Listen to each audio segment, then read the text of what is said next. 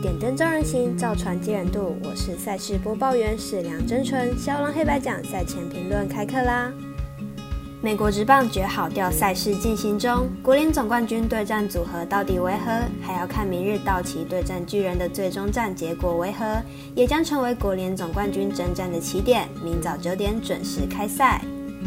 另外，半夜也有多场的世足资格赛，早上也有印第安全网球大师赛等精彩的赛事。如果要看文字分析或申办合法的运彩网络会员，都可以到少郎黑白奖的脸书、FB、IG 及加入官方赖账号免费查看哦。赛前评论，首先为大家带来明早美国职棒赛事，道奇对上巨人。道奇和巨人明日将要进行一战定生死的第五战。两队派出的先发投手都相当年轻，谁能在开赛就顶住压力，将会是胜负的关键。道奇先发 Urias 去年季后赛就是道奇夺冠的重要功臣，六场出赛就拿下四胜零败的成绩，且防御率只有一点一七。近十二场的先发，道奇也通通拿下胜利，只要出赛就是胜利保证。由他来投第五战，绝对是最合适的人选。巨人先发 Web 上一场在主场面对道奇投出七点二局五十分的表现，本季在主场也还没有输过球，防御率不到二。明日对上卫冕军道奇，不见得会屈居下风。本场比赛两队先发都是王牌等级的球员，不过论抗压性还是 Urias 好一些，Web 还是有被打爆的风险。因此本场比赛赛事解读的魔术师怪盗一杰看好巨人小分过关。接着来看看十六号早上的德甲焦点赛事，科隆对上霍芬海姆。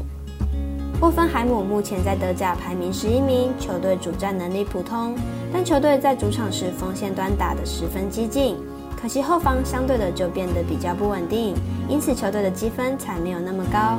而此次遇到不擅长客战的科隆，霍芬海姆还是有机会的。科隆目前德甲排名第六，但是客场作战却没有赢过。由此可知，球队客战能力蛮差劲的。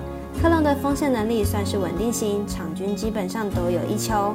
鉴于霍芬海姆不牢固的后方，此场可能上演进攻大战。分析师赤井金童预测霍芬海姆主不让胜，预测胜比则为一比三、二比三。最后跟大家预告美国职篮 NBA 二零二一至二零二二赛季消息。